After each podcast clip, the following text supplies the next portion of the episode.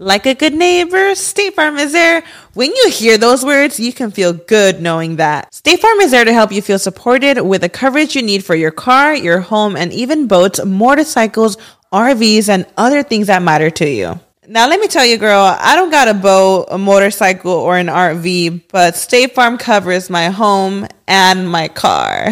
With a State Farm agent, you know someone is there to help protect your future by helping you choose the coverage you need. With so many coverage options, it feels good knowing you can find what fits for you. And you know what? Getting insurance can be so intimidating because you don't know exactly what you need. So having an agent that could help you with each step makes it so much easier. Girl, I feel you on that. So when things get complicated and you need ways to get help, State Farm gives you options there too. Maybe you like to handle things in person or on the phone with your local agent, or you prefer to do it on statefarm.com or on the award winning app. State Farm lets you do things your way. I personally am the type of gal that likes to do things through an app. It just makes it more easier than going in person or hopping on a call. So I love that they have that option available. Girl, I like to use an app too. I'm not trying to pull up in person or, or call because I'm way too, I have too much social anxiety for that. I'm trying to do it on the app. So that's why I'm here with State Farm. And that is why, like a good neighbor, State Farm is there.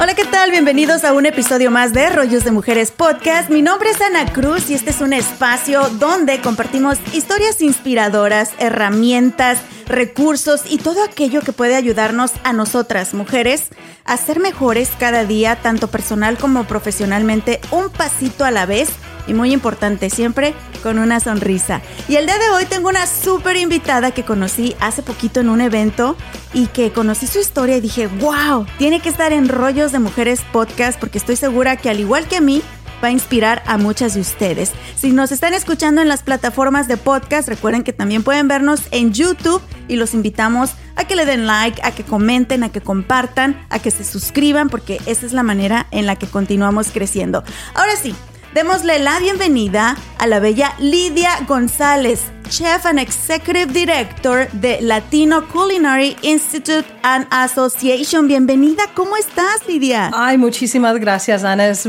todo un placer. Eh, estoy muy emocionada de estar aquí para compartir contigo eh, y tus uh, audiencia de el rollo de mujeres, me encanta el título. ¿Qué tal? Siempre me preguntan, oye Anita, ¿y a poco sí son rolleras las mujeres? Y trato de explicar el concepto rollos de mujeres. Qué bueno que lo mencionamos ahorita, porque en sí para mí rollos son todas las cachuchas, todas las gorras, los sombreros, los roles que tenemos las mujeres en nuestra vida y de las que poco se habla. No se nos da mucho crédito. Es más, nosotras mismas no nos damos crédito en decir, soy mamá, esposa, hija, empresaria, profesionista y todo lo que nos aventamos en la espalda, ¿verdad, Lidia? Sí, nos aventamos de todo y te digo, para mí uh, poder uh, ver el crecimiento de otras mujeres me emociona muchísimo. Si les digo, si mis canas les pueden ayudar en algo, por favor, aquí, aquí estoy. Y viceversa, digo, yo... Me topo con tantas mujeres que tienen unas ideas fenomenal, Uh, en cuestión de la cocina, de cómo ser profesional y, y, muchísimas cosas que dices, wow, nunca lo había pensado de esa manera y ahí nos apoyamos. Y eso es lo que nosotros como mujeres siempre lo hacemos. Como latinas siempre nos ayudamos. Hey, comadre, ¿qué, ¿en qué te ayudo? ¿Qué hacemos? Y sacamos la chamba adelante. Y no solo eso, pero están ayudando a muchísimas mujeres y hombres a crecer en la industria de los restaurantes aquí en el área de Dallas Fort Worth. Pero ahorita hablamos sobre todo lo que estás haciendo profesionalmente y con esta organización. Es, eh, donde, bueno, pues... Pues ese es mi part-time. Okay? Ese es tu part-time. ese es mi part-time. La, la, la, asociación es, es, es part-time porque yo tengo mi restaurante, estamos cerca de la galería y estamos ahí sirviendo el desayuno y el lunch. Y riquísimo, me tocó ya probar algunas de tus delicias. Todo está exquisito, Lidia. Ay, muchas gracias. Todo lo hacemos en casa. Uh, porque yo le quiero dar ese toque latino a un platillo. Uh -huh. eh, por ejemplo, Um, tomar la famosa caprese salad que es de tomate, el mozzarella um, y la albahaca y todo. Yo hice una con queso fresco, los tomatitos. Ay, qué rico. Hice un aderezo de uh, cilantro con limón Ajá. y les encanta. Y así nada más darle ese, ese toque, ese toque mexicanito a, a diferentes platillos. Pero algo que me impresiona de ti es que tú no comenzaste siendo chef. No. Eso surgió después, pero me pareció súper interesante tu historia porque eres como, como una cajita llena de, de talentos. Y, muchos talentos que no sabía que tenía. Que Primeramente- descubriste. Ya, que descubrí en curso, en transcurso, porque siempre te dicen, "Hey, escoge una carrera que, va, que, que vas a hacer por el resto de tu vida, ¿no? Como que te van a mandar a la cárcel o algo, ¿no? It's a death sentence, ¿no? Ajá. Pero te vas dando cuenta que tienes diferentes talentos y diferentes personas te dan la oportunidad y dices, wow, yo no sabía que podía hacer esto. So, esta es mi cuarta carrera. Wow. No es la primera, es la Ajá. cuarta. Ah, comencé trabajando en un banco, haciendo mercadotecnia y publicidad, y después eh, lancé mi propia empresa hace más de veintitantos años. Am, y hacía multimedia, videos, producción. Ahorita llegó Lidia aquí diciendo, mira los micrófonos, la cámara y todo, Ah. porque tú le sabes a todo esto. Sí, eso, eso es lo que hacía antes. Y interesante en que yo dije, no, esto lo voy a hacer por el resto de mi vida. Y mira dónde estoy aquí, lavando vasijas. Bueno, bueno, pero me encanta que lo digas de esta manera porque muchas veces la gente nos frustramos y ojalá que jovencitas, jovencitos que nos estén escuchando, paren bien la oreja porque como tú lo mencionas, nos meten en la cabeza la idea de que vamos a estudiar una carrera para toda la vida y después nos damos en la madre, ay, disculpa mi vocabulario, no, Lidia. no, no, es- Nos damos en la madre Yo cuando trabajo en una cocina, ¿eh? no te preocupes. y yo trabajé en restaurantes muchos años, así que tenemos que sentirnos orgullosos porque en todos lados aprendemos y todas las habilidades que aprendemos en cualquier trabajo nos van a servir en el futuro. Pero nos hacen pensar que si, por ejemplo, a mí me corrieron de la radio, ya valió madres mi carrera y ya no serví para nada. O que si ya me corrieron de un banco en el que estaba trabajando y no es verdad, no somos los mismos de hace 10 años, 20 años, nos vamos reinventando a lo largo de la vida. No, y para nada. Y también hay tantas carreras que no habían ah, antes. Digo, que te ibas a imaginar tú mismo que estuvieras haciendo tu podcast. So, te, te felicito que pudiste ver cuando dicen, cuando se cierra una puerta se abren unas ventanas. Exacto. Y, y para mí, digo, yo siempre me ha encantado eh, la comida. eh, tú sabes, nosotros como, como mexicanos, digo, eh, siempre es entre más mejor, ¿no? Eh, La carne asada, hablamos de la comida. ¿Quién va a hacer eh, cualquier cosa, aunque sea un cumpleaños de niños? sabemos bien que va a haber más cerveza que Kool-Aid, ¿ok? En esos exacto. eventos familiares. Pero eh, en eso nosotros ya, ya nacimos con, con ese ambiente, con ese ser servicial. Es parte de nuestra cultura, ¿no? Um, y, y para mí ah, fue algo interesante porque mucha gente decía, pues, ¿cómo hacías esto antes de producción y, y ahora estás eh, aquí haciendo catering y eventos y cocinando y todo lo demás? Pero cuando yo comencé en ese rollo, yo um, entrené el chef eh, enfrente de la cámara por cuatro años y él me entrenó en la cocina. O sea, estabas produciendo un, programa de televisión. Tú eras la productora, la que estaba, pues ahora sí que al- en la cabeza de que ese proyecto saliera bien, Sí. entrenando a un chef sobre medios y te enamoraste del, del chef o de la cocina. No, no, no, de la cocina, por ah, seguro. ok, ah, ok, para no regarla aquí, ¿verdad? Porque No, hay de- unos chefs también, Lidia, que... No, digo, la, la- la cosa también es que gente tiene una idea de qué, eh, qué es lo eh, o que eh, siempre eh, en la cocina están, están gritando y, um, echando maldiciones todo el día. Y sí, me he encontrado con, con esa clase de, de- de chefs, pero para mí, entre mejor esté entrenado mi gente, mejor para mí. Yo he conocido eh, pe- personas que creen que inventaron el taco. Ah, y, y no te enseñan nada, no les enseñan nada más a, a sus compañeros. Sí. Y digo, yo le puedo dar mis recetas a cualquier persona, pero si no saben ese proceso, pues no les va a salir bien. Y es verdad que el amor también tiene mucho que ver a la hora que tú preparas una receta, ¿verdad? Sí, sí, sí, le tienes que pon- poner atención al detalle. Um, y te digo, yo no sabía que esto iba a ser mi mero mole. Imagínate, digo, eh, mi mamá todavía me lo dice, mi hija, ¿estás lavando vasijas? ¿Qué, qué? ¿Qué pasó?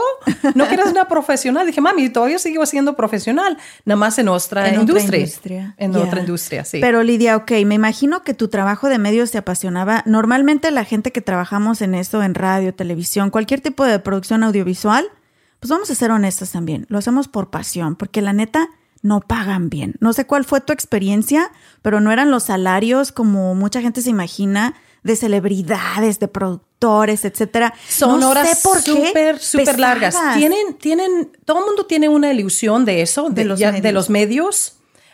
y, y creen que es eh, todo el glamour, como Sí. dices tú, pero ahí estás, digo, afuera sudando, jalando cables, corriendo por el aeropuerto con una cámara porque apúrale y, y vas tarde y todo lo demás. Pero si tienes esa pasión, pero más que nada la creatividad. Tienes que decir, ok, íbamos a hacer esto, no funcionó, vamos a ver cómo ah, lo solucionamos y lo tienes que hacer, pero ya. Sí. Porque como también en la producción, como en la cocina, y yo comparo las dos cosas, cuando estamos haciendo cosas en vivo, solamente tenemos una sola vez para que todos nos saliera bien. Igual en la cocina. Digo, tenemos una sola vez para que salga bien y los clientes no van a decir, pues hoy estuvo mm, más o menos y mañana voy a ir a ver a Lidia con todas las ganas del mundo. No es verdad. Hay tanta, tanta competencia en cuestión de, de- la cocina y de restaurantes. Y para mí, cuando pegó COVID, yo dije, ¿sabes qué? Aquí hay que haber un cambio, porque me estábamos matando, um, digo, muy exitosos, estábamos a punto de abrir el tercer local y se paró el mundo y todo cambió. Eh, durante COVID se cerraron tus restaurantes. Sí, Y- cerramos. Y, no fue opción para nadie. O sea, no, tuvimos a fuerzas que, que- que cerrar. Um, yo abrí como dos meses después porque me estaba volviendo loca en la casa. No sabía qué hacer y que sí, que no. Y eso de vivir en limbo, como dicen, es- Ya. ay no, eso, me, me- digo, y estaba peleando con yo misma. El derecho creativo, y, eh, la parte creativa del cerebro y la parte administrativa. Digo, ok, ¿cómo, cómo voy a ganar dinero? Sí. ¿Qué, qué, qué puedo hacer? So, abrimos uno de los locales nada más y ahí seguimos de poco, de poco a poco.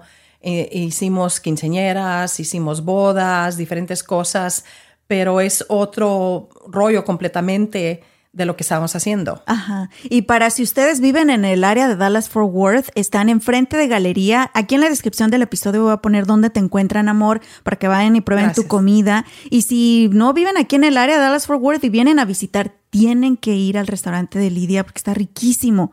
Pero ok, viene COVID. Eh, primero, después de la producción, todo esto, eh, corredera que traías en tu carrera, eh, haces tu programa de televisión, te enamoras de la cocina, ves cómo trabaja este chef, pero ¿cuál es el parteaguas? ¿Cuál es ese momento donde tú dices, ay, canijo, No fue quiero opción. intentarle? No, fue opción? No fue opción mía, porque fue ah, cuando pasó la recesión del 2008. Que fue muy fuerte también. Fue muy fuerte, muy, muy fuerte. Los bancos en colapso, eh, you know, los aerolíneas, to- todo, todo ese colapso de los bancos. Y nadie estaba pagando para eh, creatividad, para proyectos eh, de los medios. Como tú dices, no querían pagar. De por sí no De- pagaban. De, pues de por sí no pagaban y, y- y yo les decía que querían que les hicieras un comercial de televisión por mil dólares. I'm like, ¿qué? ¿Quieres papitas fritas? You want fries with that? I mean, Yeah. también. Y la coca incluida. Y la Ah, coca incluida, todo un combo. No, es que es la realidad. Es la realidad. So, em, digo, yo me cansé de presentarles un proyecto, unas ideas y después me robaban la idea. Dije, pues, ¿de qué vale? ¿De, qué, Sí. ¿De qué vale que me están robando las ideas? Y eh, comencé a hacer más asesoría eh, en, en cuestión de, este es el concepto, esta es la idea, pero ya me estaban pagando por, pero también se puso muy, muy difícil. Y comencé, porque teníamos el, el estudio am, cerca del centro y teníamos todo un set ah, de cocina y comencé a tener eventos. De por sí ya teníamos eventos ahí, eh, invitaba a, a diferentes grupos a dif- a que usaran el espacio y de poco a poco fui em, haciendo más caterings con, con amigos y familia y clientes que ya me conocían.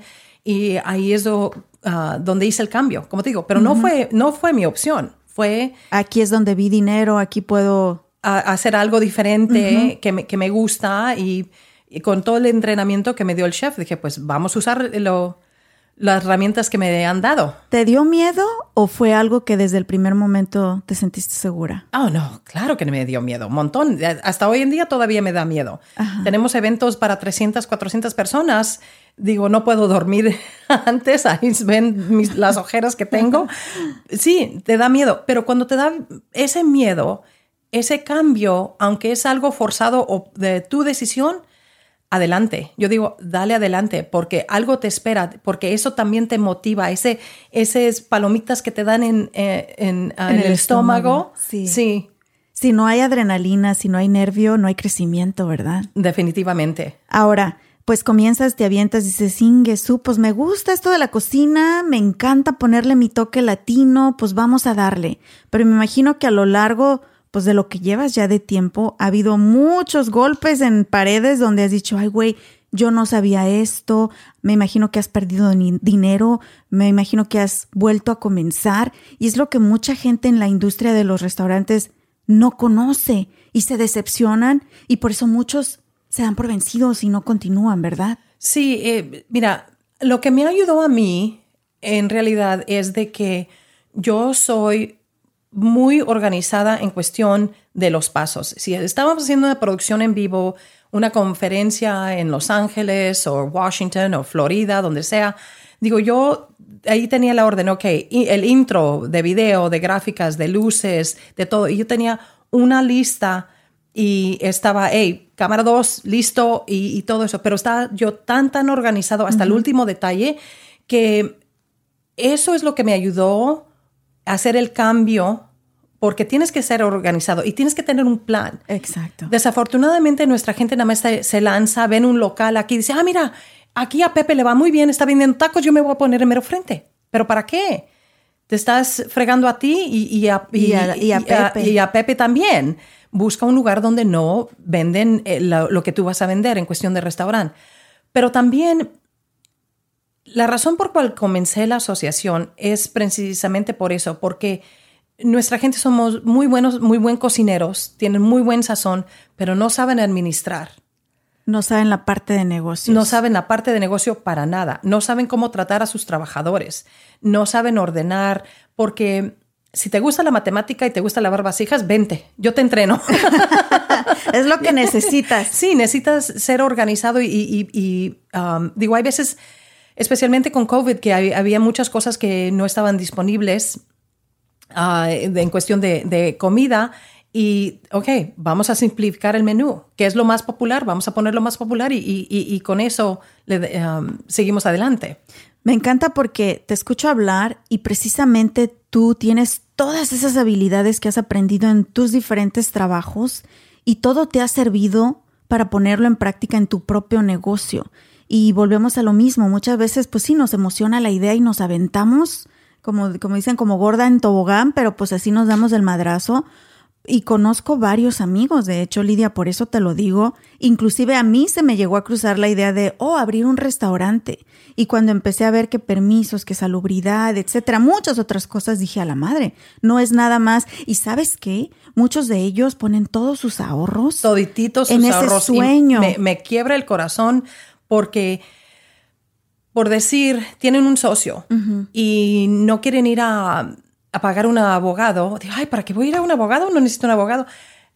Porque solamente tienen una, un acuerdo de palabra. Sí, especialmente cuando se unen hasta entre familiares. Ay, eh, es y, lo y peor. salen y salen desafortunadamente salen todos peleados porque también en cuestión de eh, tener un restaurante o un, o un bar todo el mundo tiene esa ilusión ay que aquí con mis amigos nos lo pasamos muy bien y que esto y que el otro y, y es, es una friega es una friega Y la realidad es que también trabajar en un restaurante es muchísimo estrés todos los días. Tienes que saber bajar- trabajar bajo presión porque es la corredera. Todas esas habilidades que tú tienes de la producción de televisión, así se trabaja ahí.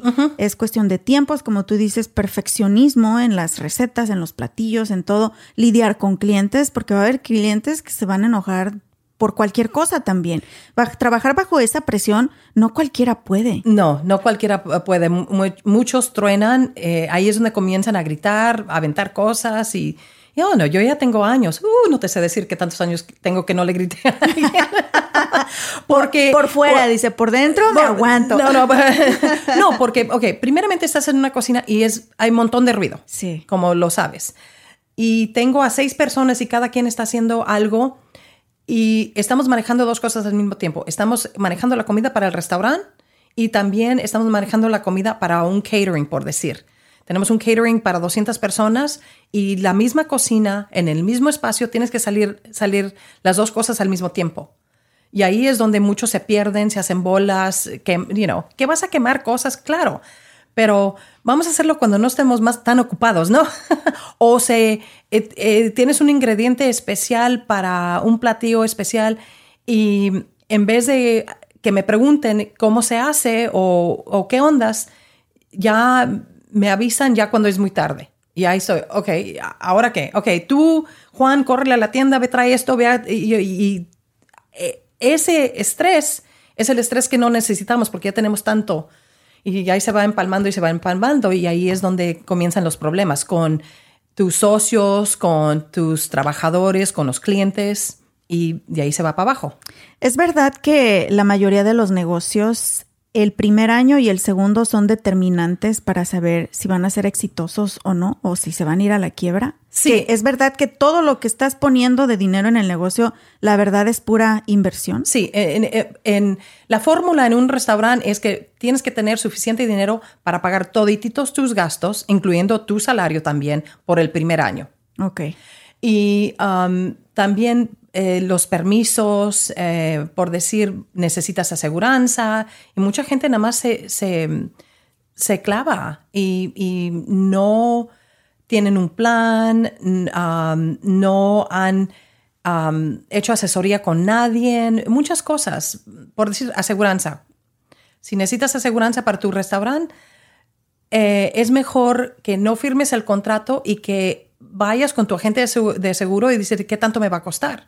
Porque te aseguro que no leen ese contrato. No, muchas veces ni el idioma entienden, Lidia. Y las cláusulas, mm, ni volteamos a verlas. No, no, no, eso es, digo, es página 24. Ay, no, no, no, no. le firmo. Ay, se ve buena onda el señor, déjale firmo. Sí. Sí, sí, sí, pero como dicen, digo, el, el, diablo está en los detalles. Y los estafadores vienen con las mejores caras y las mejores sonrisas también. Sí, y, y los presionan que ah, firmen el contrato sin saber que a lo mejor en esa área están pagando, no sé, vamos a decir 15 dólares por pie cuadrado de, un local. Ah, y a ti te están cobrando 20 porque te la pusieron bonita y te la pintaron muy bien, pero aquí estamos para ayudar a esas personas que están pensando en abrir un restaurante y decirles, mira, esos son todos los detalles que tienes como tú dices, los permisos, la ubicación, ah, todos los gastos, hay que hacer un por supuesto, porque si no tienes para sobrevivir, por lo menos, gente dice que seis meses, pero para estar seguro, mínimo un año. Un año, sí. Y precisamente eso es lo que la asociación que tú creaste hace. Me imagino que porque tú te topaste con todas esas paredes, estás tratando de que otros latinos no tengan que pasar por los mismos dolores de cabeza, decepciones y también pérdidas de dinero y me encanta. Y sé que hacen muchísimas cosas. Vamos a hablar de eso a continuación, Lidia. Todo lo que hace esta asociación que tú creaste, Latino Culinary Institute and Association. Pero también me gustaría saber, Lidia, ¿ha habido un momento en tu carrera, en tu actual carrera. La de lavaplatos, sí. sí, sí, no, la de crear comida deliciosa y dirigir tu propio restaurante, tu asociación, donde has dicho, no puedo más. ¿Te parece si me lo cuentas a continuación? Sí. Perfecto. Mis amores, ahora que he estado pasando más tiempo en casa y cocinando para mi familia, me he dado cuenta del gran impacto positivo que tiene para su salud física y mental el comer rico y saludable. Y amo ir al Río Grande Latin Market a comprar mis frutas y verduras frescas. También tienen los mejores cortes y calidad en carnes y mariscos y encuentro todo lo que necesito para mis recetas tradicionales favoritas. Imagínense, desde pasote hasta huitlacoche. Ahí lo encuentran. Y lo mejor de todo es que tienen especiales cada semana, porque sé lo importante que es ahorrar dinero, especialmente en estos momentos, ¿verdad? Visita tu tienda al Río Grande Latin Market más cercana en el área de Dallas Fort Worth y también visita su página web elriogrande.net para inspirarte con sus recetas.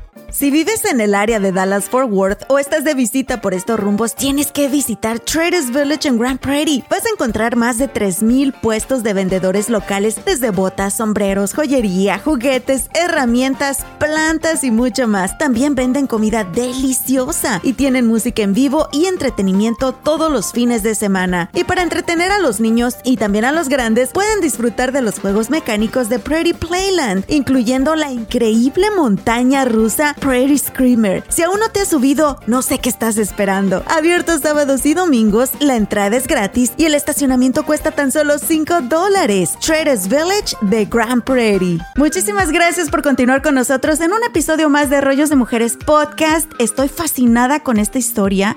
Lidia González, Chef and Executive Director de Latino Culinary Institute and Association, está el día de hoy aquí con nosotros, platicándonos un poquito de cómo en esta vida no hay que casarnos con una sola carrera, porque la vida nos sorprende. Lo que hay que saber es cómo salir adelante con lo que tenemos en el momento en el que estamos. Me encanta, Lidia, ese mensaje, porque muchos pues sí nos agüitamos cuando no estamos haciendo lo que pensamos que es para lo que somos buenos, ¿verdad? Pero es que no nos hemos redescubierto. Mira, si para mí me hubieran dicho hace años atrás que estuviera haciendo esto, yo dije, ¿Qué? ¿estás loco? ¿De, ¿Cómo?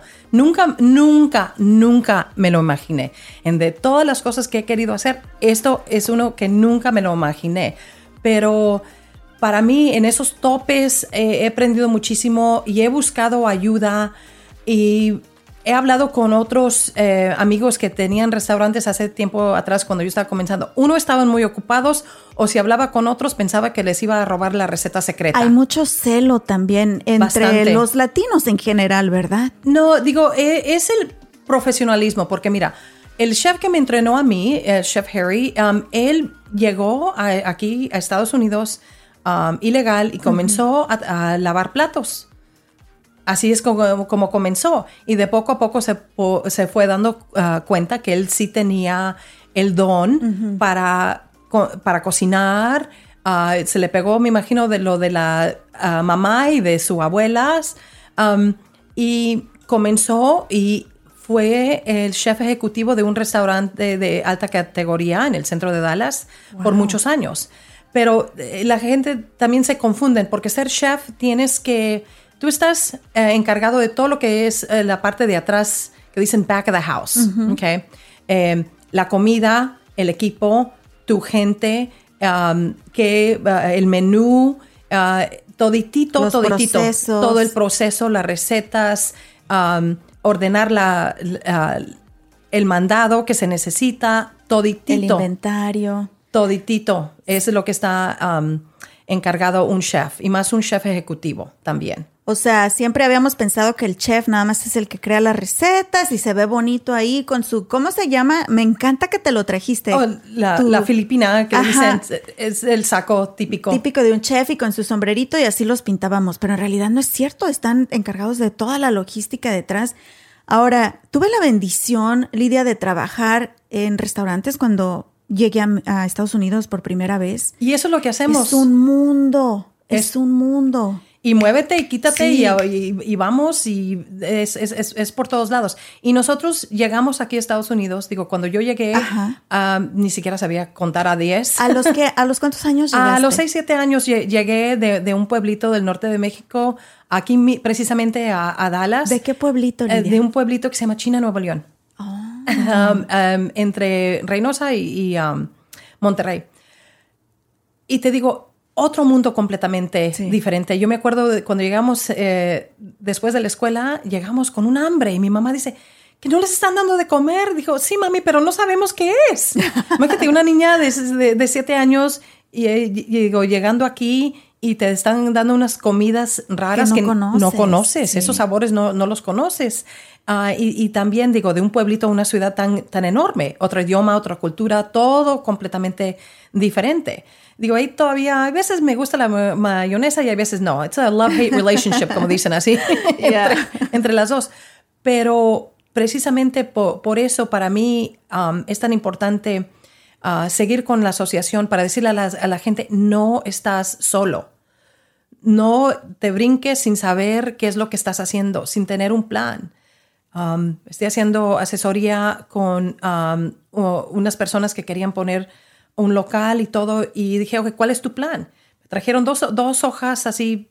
y- A y- mano. a ma- no a mano, pero medias escritas y, y decían que iban a hacer el 60% de ganancias eh, a, a los dos, tres meses. Y dije, wow, ¿qué, qué secreto es esto? ¿Qué, ¿Qué es lo que van a hacer? No es realista. No es realista. Porque en, en sí, digo, hay tanta información también, obviamente en YouTube, todo por internet, pero también hay agencias federales que te pueden ayudar a hacer asesoría. Únete a tu Cámara de Comercio um, hispana también para que te ayuden la parte de negocio um, y no dejes de aprender. No dejes de aprender. Inclusive hay apoyos también, ¿no? No solo préstamos, pero grants también, que es dinero que no tienes que devolver. Pero si no estás asesorado, Es como una beca. si no sabes, ajá. Sí. Especialmente si eres latino y más aún si eres mujer. Sí, digo, yo estoy en una industria dominada por hombres. Y nosotras como mujeres, como estabas, eh, dijimos al principio, en- eh, estamos en todos los rollos. Ah, eh, hacemos, nosotros, si, si un dólar es me- mejor cuidado y mejor gastado por una mujer que por un hombre. Sí. y controlamos todo eso ya de nuestros um, hogares y por eso una mujer tiene más habilidad de tener éxito en lanzar su propio negocio. Porque somos administradoras por naturaleza. Hay algo que me ha ofendido mucho y lo he escuchado especialmente de hombres y lo dicen como broma, como chiste y me ofende, pero sí es verdad, sí está pasando y no entiendo por qué. Y creo que hasta mi hijo me lo dijo un día y seguramente lo vio en TikTok un video o algo, pero me dice, mamá, a ver, ¿no que las mujeres son mejores en la cocina? ¿Por qué los mejores chefs en el mundo a través de la historia han sido hombres? No, eso, eh, eso es aquí en Estados Unidos, pero por el resto del mundo, la mayoría de los chefs, precisamente en México, las estrellas de chefs son mujeres. Y precisamente una chef mexicana acaba de ser nombrada como la mejor chef del mundo, ¿verdad? Sí. Déjate, digo cómo se llama. Ay, no, no me acuerdo. Sí vi el, el- el- el artículo. um, la Elena historia. Reigadas acaba de ser nombrada como la mejor chef del mundo y es mexicana y, y saqué yo ese artículo y dije, no es cierto, mira, aquí está, pero siempre existe esa percepción de que el chef es un varón. No, no sabes que tantas veces cuando han llegado ah, personas a mi restaurante y andan buscando por el dueño, El manager. el manager, um, andan buscando a alguien más y yo estoy enfrente de ellos y digo, hola, mucho gusto. Soy yo. Y andan you know, viendo detrás de mí como que, ¿dónde está la persona encargada? Incluso yo he tenido eh, ocupado a personas de construcción cuando estábamos remodelando y, ay, ¿dónde está tu esposo? Wow. ¿Dónde está el dueño? ¿En serio? En serio, en serio. Y yo digo, ¿sabes qué? Muchas gracias por venir. No voy a necesitar su servicio. No, pero quiero hablar con la persona encargada. Dije, yo soy la dueña. Muchas gracias por venir. Que te pase buen día. Porque yo no les voy a dar ni un centavo que me ha costado mucho para ganarlo a una persona que me está um, despreciando y faltando el respeto como mujer. Ahora, ¿tú crees que tiene que ver mucho con que la mujer somos demasiado humildes y no nos la creemos? Oh, sí, definitivamente, porque así, mira, desde chiquititas nos lavan el coco. ¿Qué es lo primero que nos dan de niñas? Trastecitos y Una una, muñeca. muñeca. para ser mamá. y ni siquiera podemos caminar y ahí tenemos la muñeca. ¿Qué es lo que le dan a un niño? Nada. No, no, no, no les No les asignan una tarea o una, una, tarea etiqueta. o algo para que ellos hagan ah, ah, ah, que ellos van a tener que aportar a la familia. Nunca, nunca lo hacen, pero lo hacen con nosotros. Ni siquiera te, te digo, ni siquiera podemos caminar y ya nos dan la muñeca que le cuidamos y siempre los regalos es, como tú dijiste, trastecitos, una ah, escobita, eh, todo eso. Like, ¿Por qué nos están lavando el coco? Sí. Desde bebés. Sí. Y ya cuando llegas a tu edad adulta te enfrentas a un mundo donde tienes que estar peleando con todo porque no se te respeta como mujer. como profesional. Um, acabo de, um, vamos a comenzar nosotros un entrenamiento para mujeres, precisamente, ah, en la cocina, porque sí tenemos esas habilidades de hacer varias cosas al mismo tiempo. Multitasking, ¿cómo se dice eso en Sí, español? sí, sí, somos multifacéticas. Ah, um, gracias. y em, ahora, digo, nosotros todavía estamos ganando 56, 59 centavos por cada dólar que aporta un hombre anglo. Dije, mira, nosotros con las mismas eh, cualidades, habilidades y todo. las mismas tareas, el mismo trabajo y, y las mismas responsabilidades y todo. Yo digo, hey, nosotros no estamos en oferta. Incluso nosotros hacemos hasta mucho más que, Sí. que- que un hombre. Pero ellos dicen que no y no y, y- y- no se puede. Digo, yo- no, hombre, ese es el rollo para otro show Sí, de que- todas las que cosas da que me han pasado. de qué hablar, sí. Sí. Eh, con unas margaritas en la mano o algo. Para la otra me las traigo. para poder contar todas las cosas que tenemos en eh, enfrentar y son sutiles, no son, no es como que te lo dan como de una cachetada, Pero no. que afectan muchísimo, especialmente mentalmente. sí, te men- bloquean. men- menta- mentalmente. Digo, en, en- y en el bolsillo también. En el bolsillo definitivamente porque tenemos que trabajar más. Y en nuestra industria culinaria, um, las mujeres em, de color aportan el 70% de los trabajadores en comida rápida. Oh, wow. 70% casi. So, para mí, ahí está una mamá trabajando porque quiere aportar a, a- a su hogar y les está llevando esa comida chatarra A sus al- hijos. a sus hijos. Y ahí comienza el ciclo también de salud y que se enferman y, y- y muchísimas y de cosas. culpabilidad que tenemos también todas las madres. Todas. De que, oh, quiero ser profesionista, pero también quiero ser madre. No estoy haciendo buen trabajo ni aquí ni allá.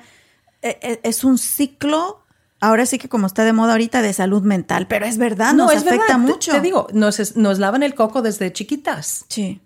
Ah, y, y al hombre no, y él, él llega y ya, y ahí se sienta y no- nosotros estamos trabajando y cuidando a los niños, cuida, y si no tienen hijos, cuidando el hogar y, to- y todo lo demás, o cuidando a nuestros papás o otros familiares. Sí. Siempre hay alguien quien cuidar. Sí, pero excepto nosotros, nosotras, ¿verdad? Pero nosotras Sí. nos tenemos que querer y cuidar a nosotras mismas primero, o si no, no vamos a poder ayudarle al resto de la familia.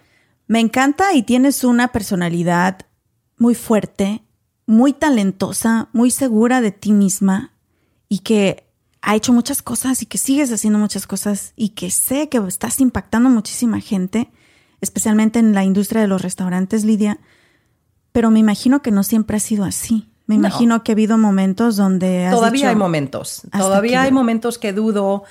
Por decir en cuestión de, de la asociación, yo quiero que nosotros seamos profesionales para que nos den el título y nos den lo que merecemos en cuestión del dinero apoyo. Ujú. y, y- y apoyo.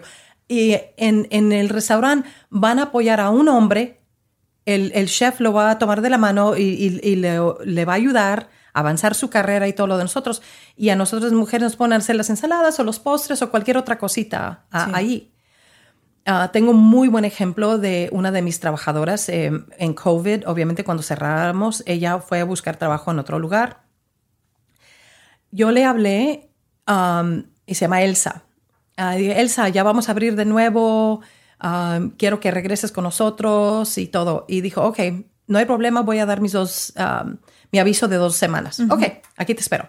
Llegó como al mes, me dijo, ay, chef, tengo que hablar con usted. I'm like, oh, ¿qué pasó? ¿Qué pasó? ¿Todo bien? ¿Todo bien? Ah, ¿No te cortaste un dedo? es lo primero ¿Me que pusiste los guantes de metal? Um, y me dice, no, es que me habló el, eh, mi otro jefe um, anteriormente y quiere que regrese. Y dije, ah, y dice, pero no me quiero ir, usted me ha enseñado mucho, ah, me ha dado una gran oportunidad, porque nadie le había dado a ella esa oportunidad como Sí. mujer.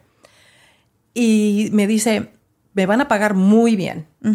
Dije, ah, porque le estaban pagando, yo creo que como unos 15, 16 dólares la hora. Dije, ay, qué bien, ¿qué tanto te van a pagar? Dijo, me van a pagar 23 dólares la hora. Dije, ¿sabes qué, chica? Adelante. Sí. Tú dale, Sí. tú dale, porque como mamá soltera de tres niños y todos los otros eh, personas que ocuparon en ese tiempo no la, no la hicieron, no la hicieron.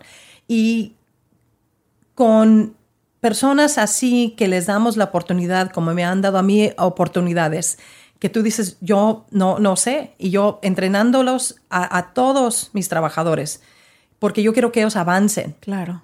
en sus carreras. Y por eso precisamente eh, cuando pegó COVID, yo tuve que reanalizar mi vida y decir, ok, me estoy matando para qué? Para que de un día a otro ya no esté, puedo abrir un restaurante, un concepto nuevo, lo que sea, matarme los siete días de la semana, pero ¿para qué? ¿Para venderlo? Ya si en cinco años ya no quiero estar aquí o me quiero retirar o quién sabe, hacer otra cosa, ¿qué voy a hacer? Pero por eso para mí esta asociación y poder otorgarle ese ah, apoyo y entrenamiento a nuestra gente es muy, muy importante, porque no solamente estoy afectando mi vida, pero estoy afectando la vida de otras personas que quieren realizar su sueño de poner un propio restaurante. Exacto, y me encanta lo que dices, el ejemplo de, de esta empleada, porque eso es lo que caracteriza a un buen líder. Un buen líder no es aquel que sabe gritar, que sabe dar órdenes, que se sabe los procesos. Un buen líder es aquel que sabe cuál es la capacidad de las personas que están contigo y los ayudas a su siguiente escalón y te da gusto cuando se van o cuando se quedan contigo, pero te da gusto cuando los ves creciendo. Y muchos de nosotros como seres humanos, o sea, es natural y no está bien, pero muchas veces somos aprensivos o queremos que sea lo que nosotros decimos, hacemos y queremos. Y de esta manera, y se tiene que hacer así. Mira, em, uno de mis trabajadores que ha estado conmigo por siete años me dice, dice, ay, chef, yo no sé cómo usted tiene la paciencia para tantas personalidades. Y eso es, tienes que ver esas cualidades en cada persona. Acabo de ocupar a alguien hace unos meses que no sabía absolutamente nada de cocina, pero sabe seguir el proceso. y, este otro chavo que estaba conmigo por tanto tiempo, dije, le vas a enseñar al, nuevo, ah, quiero que le comiences a entrenar a hornear, a hacer galletas, pasteles, todo lo que hacemos ahí y me dice, ¿y puedo usar la cuchara grande? I'm like, ¿cómo que la cuchara grande? dice, dije, qué lástima que esas cucharas grandes no las teníamos cuando tú comenzaste. Y dice, ay, sí, porque no, no sabían usar tazas de medir, muchas cosas, lo, lo básico.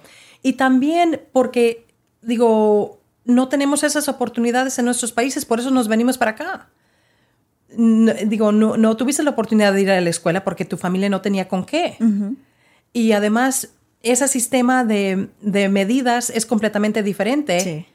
Ah, aquí es en tazas y libras y, pulgadas y onzas y, todo lo demás. Y allá, y allá es una pizca. le pruebas y a ver cómo. a ver, son pizcas. Eh, yo creo que sí le voy a tener que poner eh, al, a, mi libro que estamos haciendo de, una recetas. Ahí le calculas. Ahí le calculas. Porque Ah, yo tenía un cliente que estamos eh, desarrollando ah, recetas hace muchos años atrás y me están diciendo, la descripción, Lidia, está muy larga, necesitas recortarlo. Ah, que haces esto, aquello y, citronar aquí. Dije, la palabra, la gente ni siquiera sabe qué es citronar. y muchas cosas, porque no, no, tenemos libros de cocina. No. Yo cuando iba a México, yo digo, emocionada de, de, de comprar libros de cocina y eran todos de España. Sí, sí. Es verdad. Hasta ahorita lo estoy eh, comprendiendo, pero es cierto. Nosotros no tenemos, digo, no nos creamos con, digo, yo tengo um, un libro de cocina que compré, que hace más de 30 años de Betty Crocker. Eso no, no, no lo tenemos, lo básico, no, no lo tenemos. Pero sí tenemos los platillos más deliciosos. Y súper delicioso. La comida eh, de México está, eh, ha sido nombrada como patrimonio cultural del mundo. Del mundo. Es la cuarta, la, cuarta comida que ha sido de, nombrada nombrada patrimonio cultural del mundo. Y no no no, la creemos no, no, la creemos, tampoco. Y, también por eso digo eh, eh, en haciendo el website ah, para la asociación yo le estaba preguntando a mi asistente que buscara fotos Ah, y dice, pues mira, aquí están todas las fotos de gente cocina. Y dije, mira, son puros gringos. Y, y, y, nos ríamos y dijo, es que nosotros estamos tan ocupados trabajando que no documentamos lo que estamos haciendo. Y sabes qué, Lidia, gringos que van y abren sus restaurantes en México o, o, por supuesto ocupan nuestros cocineros y lo ves aquí también, mi esposo se ríe, pero cualquier restaurante que vamos, ya sea chino, griego, mexicano, me dice mi esposo, ah, los cocineros siempre son los mexicanos. Nosotros sabemos cocinar, y, pero por no eso, nos creemos la parte del business, del negocio. Del negocio, eh, porque ese entrenamiento nunca lo hemos eh, recibido, eh, y no hemos tenido la oportunidad de ir a la escuela para, para eso. Y eso es precisamente, acabo de ver lo mismo, a un judío en um, Nueva York que fue y trajo un chef de México para su restaurante Eva Longoria está por lanzar un, programa de televisión, no me acuerdo si está en Netflix, Hulu, algo así. fue a visitar los lugares más auténticos en México preparando platillos y digo, pero ok, pues qué chido, ¿no? Y me da gusto por ella, pero ¿por qué no un mexicano está produciendo y conduciendo ese programa? ¿Por qué tenemos que esperarnos a que otros vengan y, y lo hagan? Y lo hagan. Por nosotros. ¿Verdad? Más, que nada, digo, no, nos aportan esa um, credibilidad uh, que sí tenemos ese talento porque estamos tan ocupados. Y nos ha tocado a nosotros también. hicimos varios eventos bien grandes, estamos tan ocupados y al fin, ¿alguien tomó fotos? Eh, digo, tengo que comunicarme con el fotógrafo del evento para que nos den fotos de nuestra comida y todo lo demás, porque estamos corriendo a, lo loco. Y, más que nada porque siempre ha habido una escasa de talento en esta industria. Es otra razón principal por que comencé la asociación, porque ¿a dónde vas a ir? si tú quieres, dices, ok, tengo 40 años, quiero cambiar de carrera, me gusta la cocina, ¿dónde vas a ir? Tienes dos opciones, que vayas a tu restaurante favorito a la vuelta de la casa y hables con el dueño o el gerente. A ver si te quiere ayudar. A ver si te quiere ayudar porque no tienes esa experiencia. Y vas a comenzar uh, como lavatrastes o limpiando mesas. Ahí es las dos puntos de entradas, a lo mejor de hostess, si estás joven. Sí, medio les piqueas el inglés. El inglés un poquito. Pero esa es, la única opción que tienes. No tienes otra opción de cómo comenzar en esta industria. Y por eso para nosotros es sumamente importante tener este entrenamiento, lanzar, darle la información a la gente para que ellos digan, aquí estamos, ¿qué puedes hacer? ¿Qué sabes hacer? Ah, si eres muy bueno, como te digo, para las matemáticas, eso te ayuda muchísimo porque estoy calculando todo el día, día y noche. Me levanto a medianoche. Ay, sí, tenemos ese lunch para 200 personas. Ah, tenemos que hacer el, eh, el, lunch, qué tanto pollo vamos a necesitar, es, eh, sea comida italiana, porque hacemos comida italiana, sea comida china, mexicana, americana, lo que sea, todo es por cálculo. Requiere cálculo. ¿Qué le vas a cobrar si no sabes manejar los números. Ah, ¿Qué tanto le vas a cobrar por una hamburguesa a un cliente? Y hay talentos que son natos, pero también me imagino que tú como líder en tu negocio y en tu organización, hay talentos que tú dices, estos yo se los puedo enseñar a mis empleados, desde procesos, cómo seguir procesos, cómo cocinar, pero por ejemplo la responsabilidad, la pasión, el, el ser una persona honesta, son cualidades que la gente ya las trae y que tienen muchísimo impacto en cualquier trabajo, no necesariamente que sepan cómo hornear una galleta o cómo cocinar. Eso es algo que tú les puedes enseñar. Sí, si tienen esas habilidades básicas, como dices, para mí, yo siempre cuando entrevisto a alguien le dije, mira, dos cosas que es lo primordial para mí. Uno, que llegues a tiempo. Y si cualquier cosa se te ponchó la llanta, háblame, por favor, comunícate conmigo porque yo ya tengo todos los trabajos asignados. Eh, esta persona va a ser acá, aquí cada persona tiene su rol en la cocina. Y si falla uno, pues yo me voy a tener que meter y tengo que dejar lo que yo tengo que, hacer de administrar, de vender, de X cosa para poder de observar desde afuera el proceso. El proceso completamente. Eso y no me mientes, por favor. Seas honesto. Sí que se va a quemar el arroz. Dios mío, no sabes qué tantas veces hemos quemado el arroz. que vas a, que la vas a regar en la cocina. Yo digo, claro, que se va a caer algo, se va a quebrar, lo que sea. Aprendizaje. Es es parte de. Yo sé que cuando yo tengo unas vasijas así muy exquisitas cuando hacemos catering y cosas más elegantes. Tengo tenía uh, una que echaba un dip de, de salmón se quebró en transporte, no sé si de allá para acá o cuando se lavó, se pegó con otro traste, quién sabe, se quebró. El día que estamos hasta el tope de trabajo, porque siempre nos cae todo al mismo tiempo, siempre, siempre. Yo digo, Diosito, por favor. Yo voy a buscar esa vasija especial y está quebrada. Y en, el rincón, allá mero atrás con todo lo demás. Y digo, y ahí es donde me da el colmo. Digo, ok, ¿Ahora qué? ¿Ahora qué? Yo ya tenía todo planeado, ya teníamos todo. Solamente con que me digan, hey, se quebró, no sé cómo, ok, ¿sabes qué? No hay problema, no la necesitamos por dos semanas, deja voy y compro otra. Deja Pero ya algo sabes y tomas la acción necesaria. La decisión, la decisión. Porque, pero si me la tienes en un rincón escondida y yo la voy a buscar y está quebrada y ya son las 3 de la tarde y ya estamos para salir con el cliente a, ir a entregarle la comida y, y, hacer el servicio, ¿qué puedo hacer? ¿Qué voy a hacer ahora? Sí. Me hacen ver mal, quedamos mal y es otro nivel de estrés que yo digo, ay Dios mío. No necesario. No necesario, absolutamente necesario. Y, para mí esas dos eh, cualidades son sumamente importantes. Responsabilidad y honestidad. Sí. Sí. En cualquier trabajo, en cualquier trabajo que uno eh, elija hacer. Pues yo quiero decirles a todas las personas que nos están viendo a través de YouTube, que nos están escuchando a través de todas las plataformas de podcast, que si están pensando en abrir un restaurante, si tienen una pasión por este aspecto culinario, eh, tienen que informarse.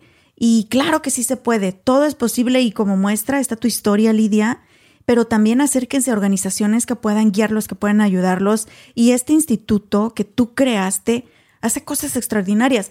Me mandaste un flyer de un evento que acaban de tener y sé que constantemente están teniendo este tipo de seminarios donde entrenan a gente en muchos aspectos. Y estaba viendo el flyer, Lidia, y dije, ay, güey, yo ni había pensado en eso. Pero, por ejemplo, hablan de inspectores de salubridad. Hablan de eh, aspectos comerciales y residenciales de, bienes raíces, porque también hay, es, otro mundo, es otro un buen local. Sí, y, también um, parte de eso también es, es, por eso es importante tener un plan. Si, si quieres abrir tu propio restaurante, define tu menú.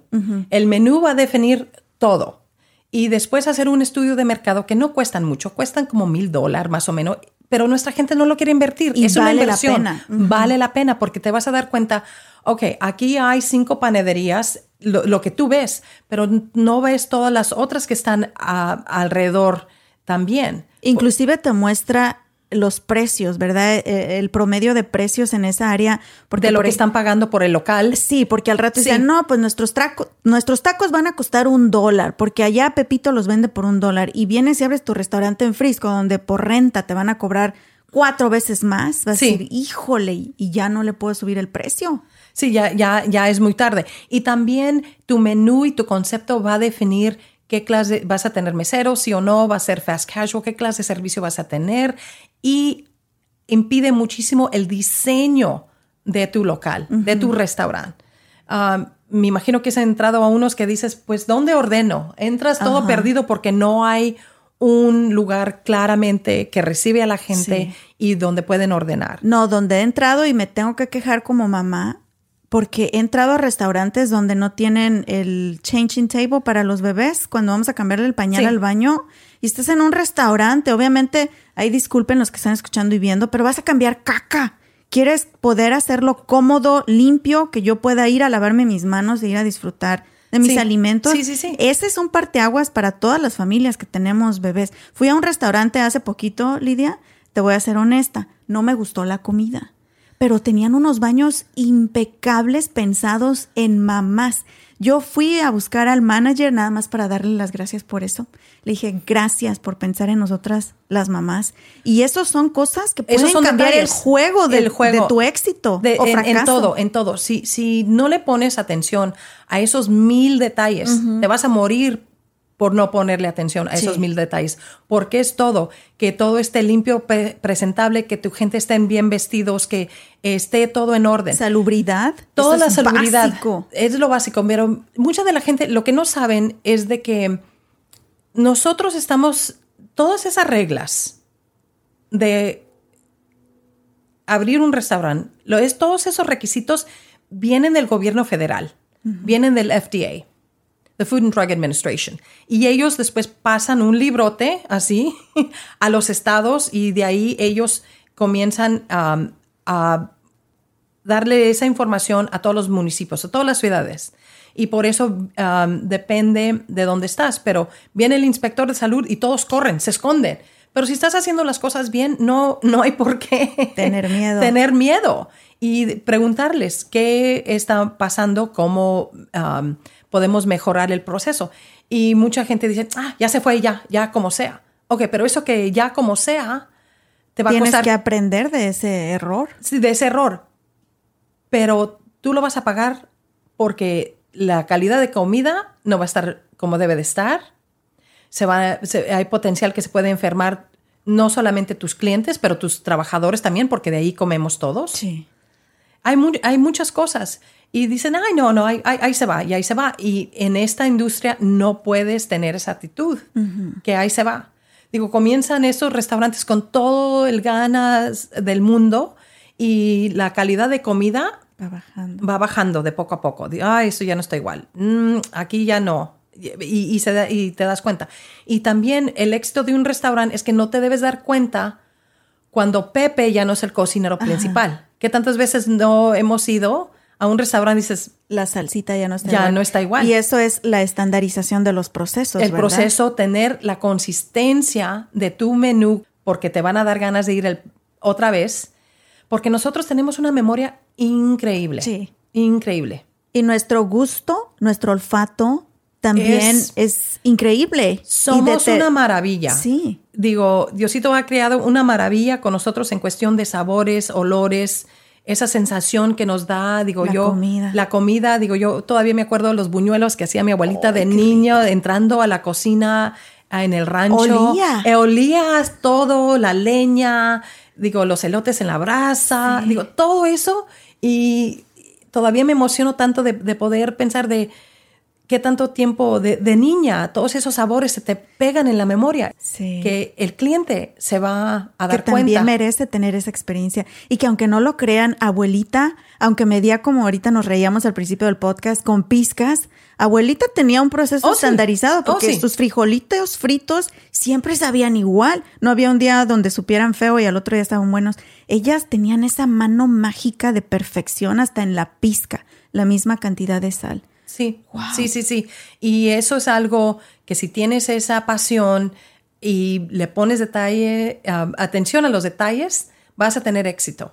Vas a, a- a tener éxito porque eso, digo, no sé cómo, pero yo tengo una habilidad de memorizar los nombres de los clientes. Aunque lo, ah, la mayoría se me pegan, pero hay unos que no se me pegan. Y, hola, señor Travis, ¿cómo está? Y me dice, ¿y cómo te acordaste de mi nombre? Dije, pues, Travis no es un nombre tan común y se me pegó. Y dice, pero yo nada más he, vi- eh, digo, he venido aquí dos veces.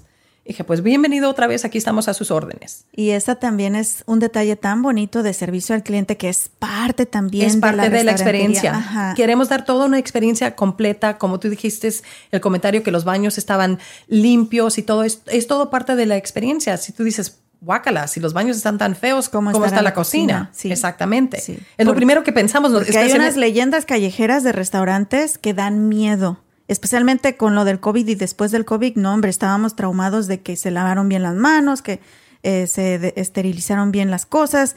Eh, eh, Es, es, un, es una industria muy bonita, de mucha pasión, pero también muy riesgosa si no tienes toda esta información y no sabes hacer bien las cosas. Sí, en cuestión de, de salud, digo, yo me acuerdo que los guantes, Sí. mis trabajadores siempre traen guantes puestos. Agarras de comida, cuál le- vas a, a cobrar, ok, quítate los guantes, ponte guantes nuevos. No era gran cosa. Durante de COVID, Dios mío, la caja de, de guantes y todo estaba tan caro, más de 100 dólares, Sí.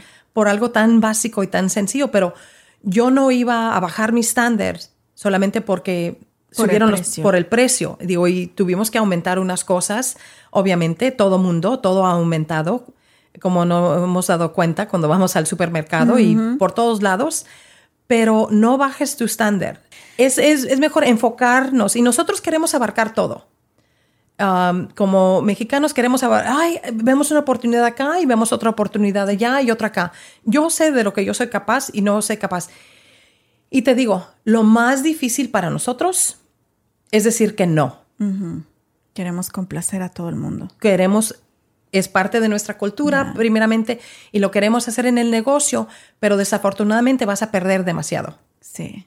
Y los negocios más exitosos en la historia han sido negocios que tienen un menú súper simple y que tienen sus procesos bien estandarizados. Y lo vimos en este libro que, que está sobre la historia de McDonald's, por ejemplo, de cómo hasta diseñan sus celdas de trabajo para ahorrar en espacio, en movimiento, en muchos aspectos que no pensamos, pero que a la larga Y pues van a hacer plan. que haya pérdidas. Ese es el plan y, y fueron mejorando ellos el proceso. Sí. para eh, tener un estándar. Y por eso fueron, fueron exitosos también. Digo, em, si estás ah, haciendo un platillo aquí, tienes que correr hasta allá. Primeramente puedes chocar con alguien, con otro trabajador y se te cae el plato. El plato, ups. o el trabajador y se quiebra un pie y ya valió madres ahí, ese, es, otro, tema. Pero bueno, si ustedes quieren aprender más sobre esta industria de los restaurantes, si tienes esa idea que por muchos años te ha hecho ruido en tu cabecita, sí se puede. Y sí se puede ser exitoso, pero hay que informarse, hay que educarse, hay que pedir ayuda y hay que hacer las cosas bien. Y me encanta, Lidia, que tú estés trabajando tan duro por ayudar a mucha gente, a nuestra comunidad en especial, con tu organización y que puedas brindar todos estos recursos. Si ustedes están manejando, están lavando trastes ahorita, no se preocupen, les voy a poner toda la información en la descripción de este episodio. Ahí va a haber enlaces donde pueden contactarla, cómo pueden registrarse a estos seminarios que están organizando en tu organización. Pero no me quería ir sin antes decir, porque no lo dije al principio, Lidia, Eres una fregona.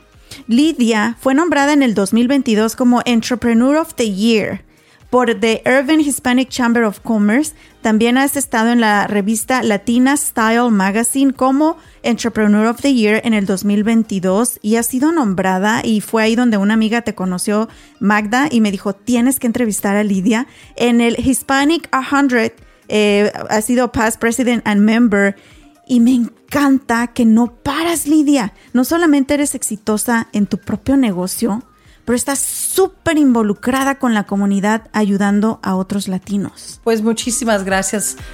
Mi trabajo ahora es desarrollar toditito ese talento que tiene nuestra comunidad.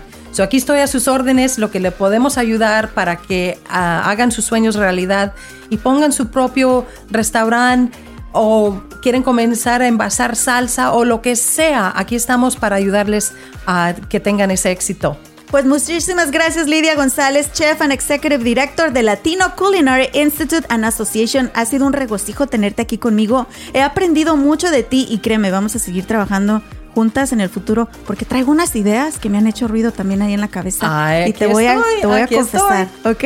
Muchísimas gracias a todos los que nos han acompañado el día de hoy. Recuerden darle like, comentar, compartir este episodio. Suscríbanse a nuestros canales porque como lo dije ya, solo así seguimos creciendo y estoy segura de que vas a ayudar a alguien compartiéndole este episodio. Así que muchísimas gracias, Lidia. Me ha encantado tenerte aquí en Rollos de Mujeres. Gracias. Ha sido todo un placer. Esto, vámonos. Esto fue Rollos de Mujeres. Mi nombre es Ana Cruz. Tenemos una cita el próximo martes. Los queremos mucho y mujeres.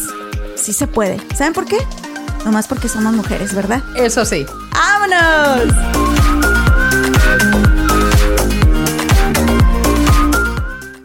It is Ryan here, and I have a question for you. What do you do when you win? Like, are you a fist pumper?